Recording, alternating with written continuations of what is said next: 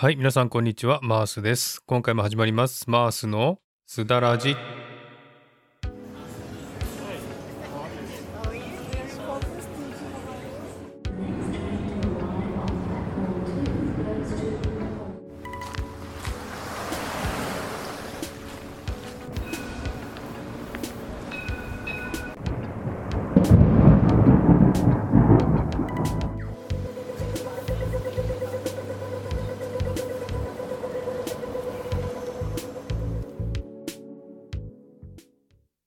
はい、えーこのマースのすだらじは一つのテーマに沿って台本なしのフリートークをするというコーナーです。気になったこと、考えていること、人生のこと、ちょっと重いテーマなど、その時その時にピンときたことをお話しできたらいいなというコーナーです。すだは韓国語でおしゃべり、ラジはラジオ、おしゃべりラジオという感じで聞いていただけたらというふうに思ってます。はい、ということで皆さんお元気でしょうか？マースです。相変わらず朝晩は寒くて昼間は暖かいというシドニーなんですけどもね、日本の気温もすごいですね。38度、39度まで上がったらもう本当に体温以上という感じで、本当に体調皆さんお気をつけくださいね。こちらの寒い空気を分けてあげたいというぐらいですね、えとてもひんやりとした朝晩を迎えております。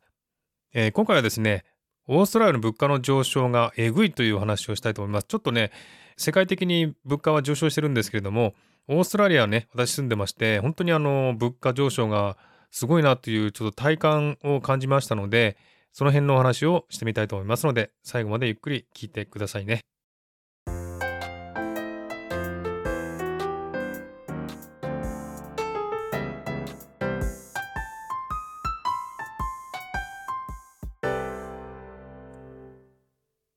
えー世界的に物価が上昇しているということは皆さんご存知と思いますが、日本もそうですよね。結構物価が上がって、ちょっときついという話も聞いておりますけれども、まあ、オーストラリアもですね、かなり上昇してるなというのを感じています。それをちょっと今日はお話ししたいなと思うんですけれども、まずですね、えーネット上のニュースからちょっとお話したいなと思うんですけれども、2023年7月17日のロイターのネット記事からちょっと抜粋してね、読んでみたいと思います。えーこれはですね、豪カフェ続々閉店、インフレ、コスト増で早々に犠牲にというタイトルで載っていた記事なんですけれども、オーストラリアはですね、もうカフェがね、文化が発達してるっていうのは皆さんご存知と思いますけども、結構ね、コーヒー文化が発達しますので、結構美味しいお店が多いんですね。で、そんなカフェがですね、ちょっと犠牲になってるというお話ですね。この記事はリンクを貼っておきますのでね、もし興味あったら読みながらですね、聞いていただければ分かりやすいと思います。ではちょっと読んでみたいと思いますね。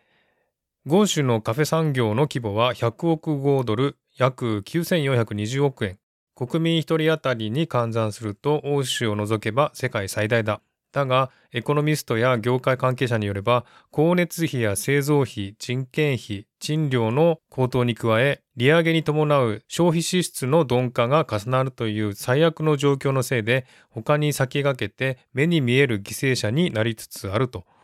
ロイターがカフェでの定番メニューを分析したところ、ステーキサンドイッチを作るコストは電気代から使用する牛肉代に至るすべての経費を含めて、この2年間で6分の1高騰した。その一方で、消費者支出は横ばいであり、この業界で一般的な10%マージンは実質的に帳消しになっている。コーヒーのメニューのうち国内では最も人気にあるのはエスプレッソにスチームミルクを入れたフラットホワイトだがそのコストもほぼ5分の1急騰した。結果的に利益は減少し、常連客の数は減り、事業主は撤退を考えるようになった。という記事が載っています。えーこの記事によりますと、本当にあの、このオーストラリアの物価のせいで、カフェがですね、犠牲になっているというお話なんですね。で、カフェだけでなく、普通のレストランもかなり犠牲になってるんじゃないかなということを感じてるんですね。うん。で、あのーまあ、私もですね、結構いろんな飲食業界、オーストラリアのですね、シドニーの飲食業界に、えー出入りしたりしてですね、あの、お話を聞いたりすることもあるんですけれども、やっぱりね、えー物価が高い、そして、えー人件費が高いということで、それが原因でですね、大変だという話をよく聞くんですね。でですね、オーストラリアのちょっとインフレ率をちょっとね、え見てみたいと思うんですけれども、インフレ率っていうのは、去年に比べてどれぐらい物価が上昇したかという数字をパーセンテージで見るんですけども、まあ、2020年0.87%、2021年2.82%、まあ、この頃はですね、コロナだったので、まあ、あの、販売もね、低迷してたので、特に低いんですけれども、2022年6.22%で一気に上昇しましたね。そして2023年今年は5.35%ということで、えー、かなりですね、上昇しているという印象が、えー、あります。そしてちなみにですね、日本のインフレ率は2020年マイナス0.03%、2021年マイナス0.24%、このマイナスっていうのはデフレになりますね。えー、まあこの頃もね、コロナだったので、まあ物価がね、下がったのかもしれませんけれども、2022年2.50%、2023年2.73%という数字が出ています。やっぱりね、日本もですね、オーストラリアほどではありませんけども、物価が上がってるという数字が出ています。え、でですね、なぜオーストラリアの物価が上がるかという原因なんですけれども、一つはですね、地理的要因があるんですね。特に都市にですね、人口が集中して、都市の物価が上がるという原因ですね。そして地方に人手が集まらなくて、地方の人件費が上昇するという原因があります。そしてオーストラリアとても広いですのでね、国土の面積が日本の21倍ありますので、物流の効率がすごく悪いんですね。ですので、コストがかかるということもありますし、あと工業が弱いというのはですね、オーストラリアはですね、部品を輸出して製品を輸入するということなので、え物流コストがかかるという、そういった原因もあるということなんですね。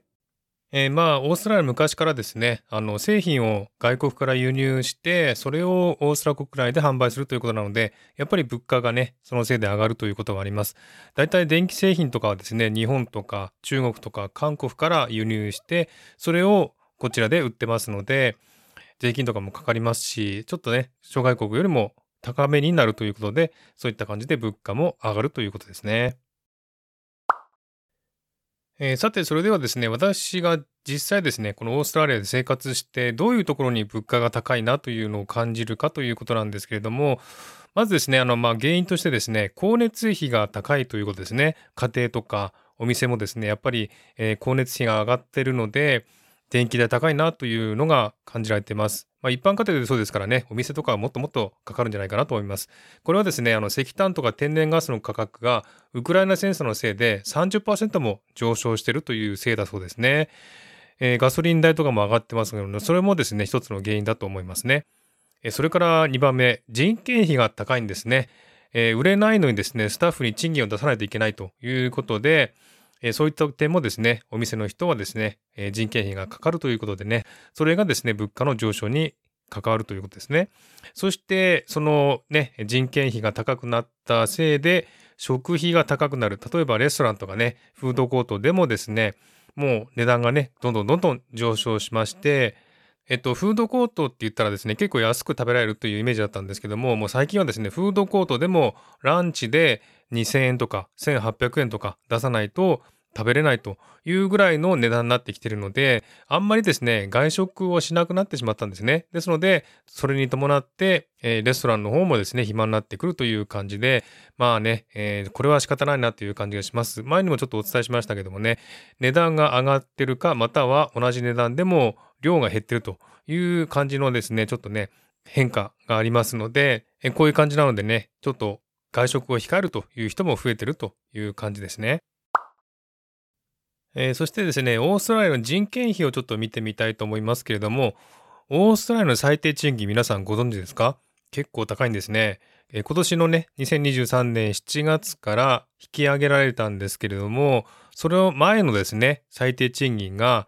21.38ドルですね、最低賃金。これ時給ですね。えー、ここからですね、8.65%引き上げられて、今月7月からですね、23.23ドルとなりました。これがですね、日本円で2230円、最低賃金ですよ。そして週休がですね、882ドル80セント、日本円で84,073円に引き上げられました。そしてこちらはですね、週末とか祝日は給料が2倍になるということなので、かなり人件費ね、かかっております。ですので、そのね、えー、犠牲となったのがカフェであるというふうにニュースでは言ってるんですね。シドニーのですね、街中行っても結構閉めてる店とかね、もう、えー、畳んでしまった店とか、えー、そういった店も結構目につくなという感じがしますので、えー、相当お店にも結構影響されてるんだなというのを感じています。で、私が体感として感じてるのは、こういったあの、シドニーのですね、飲食業界の方と接してるとですね、やっぱり仕入れもですね、減ってますし、あと、そうですね、えー、お店の方に話を聞くとですね、結構やっぱり人件費も高いのに人が来ないとかですね、えー、そういったことを言っている方も多いし、売れなくなってきたので、あの、もしかしたらお店閉めるかもしれないっていうお店もありましたし、結構そういうね、カフェだけではなく、レストラン業界にも大きな打撃を受けてるなというのをちょっと肌で感じております。ですので、かなり物価もね、上がってるし、その割にはお客さんが来ないと。そして、ね、最低賃金も上がるということでね、お店側はですね、スタッフに高い給料を払わないといけないということで、かなり大変なんじゃないかなというふうに思います。えそんな感じでですね、本当にあの、オーストラリアもこんなに物価が上がったのは久しぶりじゃないかなという感じがしますので、あの、一回ですね、あのコロナが明けてから、かなり物価が上がってきてるので、その辺ちょっとね、今、オーストラリアの飲食業界とかね、カフェとかがですね、どのように乗り越えていくかというのがちょっとね、課題になってるかなという感じがします。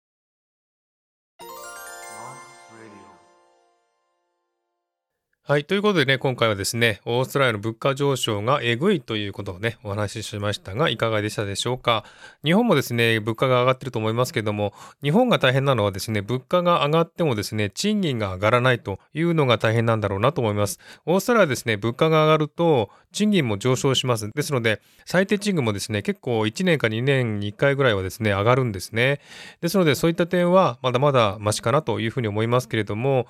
日本の皆さん本当大変だなというのを思うのはですね、本当に賃金が上がらないですね、最低賃金もまだ低いという感じで、しかもね、物価が上がって、そして増税だという話もね、出てるみたいですし、うん、その辺もね、ちょっと日本の問題かなという感じがしますけれども、お互いですね、この大変な時期を乗り越えていけたらなというふうに思っています。